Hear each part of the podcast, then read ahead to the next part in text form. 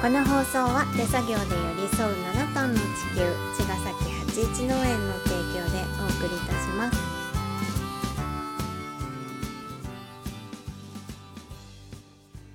八一農園園長ゆうですパーマアキラです。八一オリンクラジオ、本日もよろしくお願いいたします。よろします 今日は8月最後の日、八月最後の日ですね。はい、8月31うん、何の日ですか何の日だろうね。は はあ。え。は。はさ野菜ね。 す野菜じゃないでしょ野菜の日です。わざとですうん、野菜だねそうだね。うんお野菜の日ってことで、うん八月三十一日はじゃあ野菜の話ですかね。ねえねえ。農家ですからね農家ですからね、まあそうだなちょうど羽坂駅に入り始めていて、うんね、たトマトが終わりました終わりとかさ、ね、モロヘイヤも花が咲き始めましたとかね、うんうんっていうところで、まあ、ちょっと若干減りもするんだけど、うん今今日はですねあの白菜の種をまいたりとか、うんうんえーとまあ、昨日とかもね、んあのうん議員の皆さんとブロッコリー定食したりっつって、うんまあ今種まいたり今植えてるやつは2ヶ月ぐ まらだいね先のうん収穫だから、っうんていうかことで言うと夏って種まけないからね、うん2ヶ月ぐらいそっか未来の種をまいてないから、うんやっぱ90って減るんだよね、うんうん必然的にねでも本当このなんだろうね野菜が今路地で作れてるって本当にありがたいことなのかもしれないよね、うん当たり前じゃないかもねここまでいねえくどとうなっていくか本当ですよまあだかうらん今作れてる僕らっていうのは幸せでうんねもう本当になんかあんまり僕らが未来のこととか考えなく考えないような人たちになると本当にもう路地野菜とか絶対無理になるじゃん絶対とは分かんないけどまあでもまあ人間だからさ結局はなんか暑さに強い品種を生み出してうん50度とか40度でえもー育つみたいな野菜を作り出すのが人かもしれないけどね、テクノロジーでまあテックもそうだし、まあうんそういったか、ね、後輩でねうんとかもあるかもねっていうところだけど、やっぱりそうだなまあそういう話がしたいわけじゃなく てまあ純粋にお野菜の話うんまあ、今日もねもう今は僕らのとかナスが豊 富で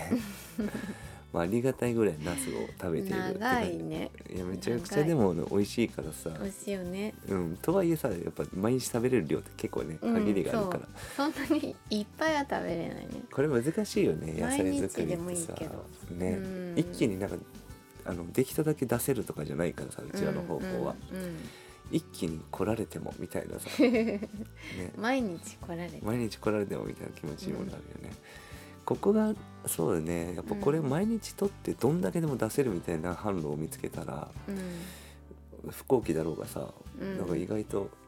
重宝するよね、そうだねうんうんそういう販路を開拓するって大事かもしれないね、どうなんだろうねうんうんもったいないじゃんねやまっぱあり、ね食べられるからねそうそうそう、うんまあ、本当に野菜作りして野菜を食べてうん野菜に生かされてるっていう感じの生き方だから、うんやっぱお野菜への感謝はねうん止まらないですがそうですねうんなんでこんなに美味しいんだろうって思う ねでも昨日もさそう昨日はねあの七色畑のうん畑中さん社長とねうんお話ご飯食べながらちょっとお話しして、やっぱなんかその農家トークっていうのがあってさうん畑中さんはやっぱその、まあ、結構広大なね農地で、うん七色畑ねね有機農業を本当にして毎週週3回ぐらい直売やったりとかすさ、ごくうん結構な量も作られてるしうんでも僕らとフェーズもビジョンも違うから、うんやっぱ会話も面白くてさ、ううんんでもなんか一つね共通にあったその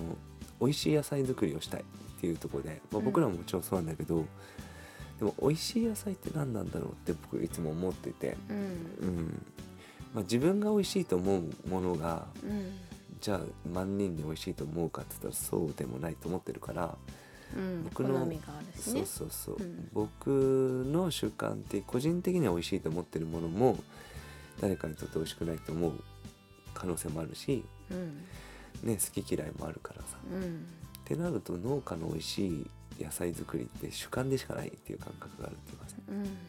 だからでも何が大事かってこと自分が美味しいと思うかどうかがめっちゃ大事ってことだよね、そうだよねうん、うん自分が美味しいと思ってないものを作って出すっていうのはやっぱちょっとナンセンスで、ううんん、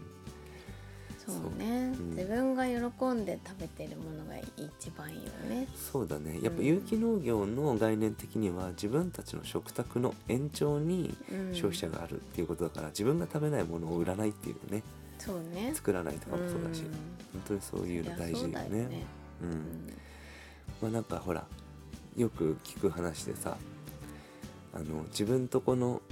家で食べる野菜は農薬かけないんだよみたいなとかあるじゃああそれ家用だからんそうでもそれって今のみロジックと全く真逆でう、んね、自分とこの食卓の延長にあるべきなんだからってことなんだよね、さそれをまあね多分有機農業はそれを言ってるんだと思うんうんう、うん、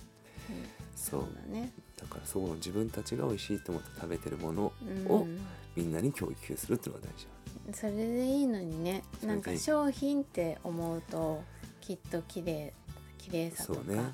そういうものってだ、うん、そうなだっからちゃっそうだねて使えちゃうんだろうかうん、だからこれをこれね聞いてる一般のね農家さんじゃなくてね、消費者まあ生産者か消費者って2択しかもしないんだとしたら、うんまあ、生産者か消費者なわけでうんで聞いてる消費者さんがねいるとしたら、まあ、そういう有機農業の概念としてやっぱ自分たちの食卓の延長線に皆さんがいるっていうのが有機農業なわけでうんなんかそういうことうんうんもなんか、あなるほどねとか思ってもらえると、うんいろいろ見えてくるよねってことでねうんその食べ物以外でも自分が使わないものを人に売るとかね、うん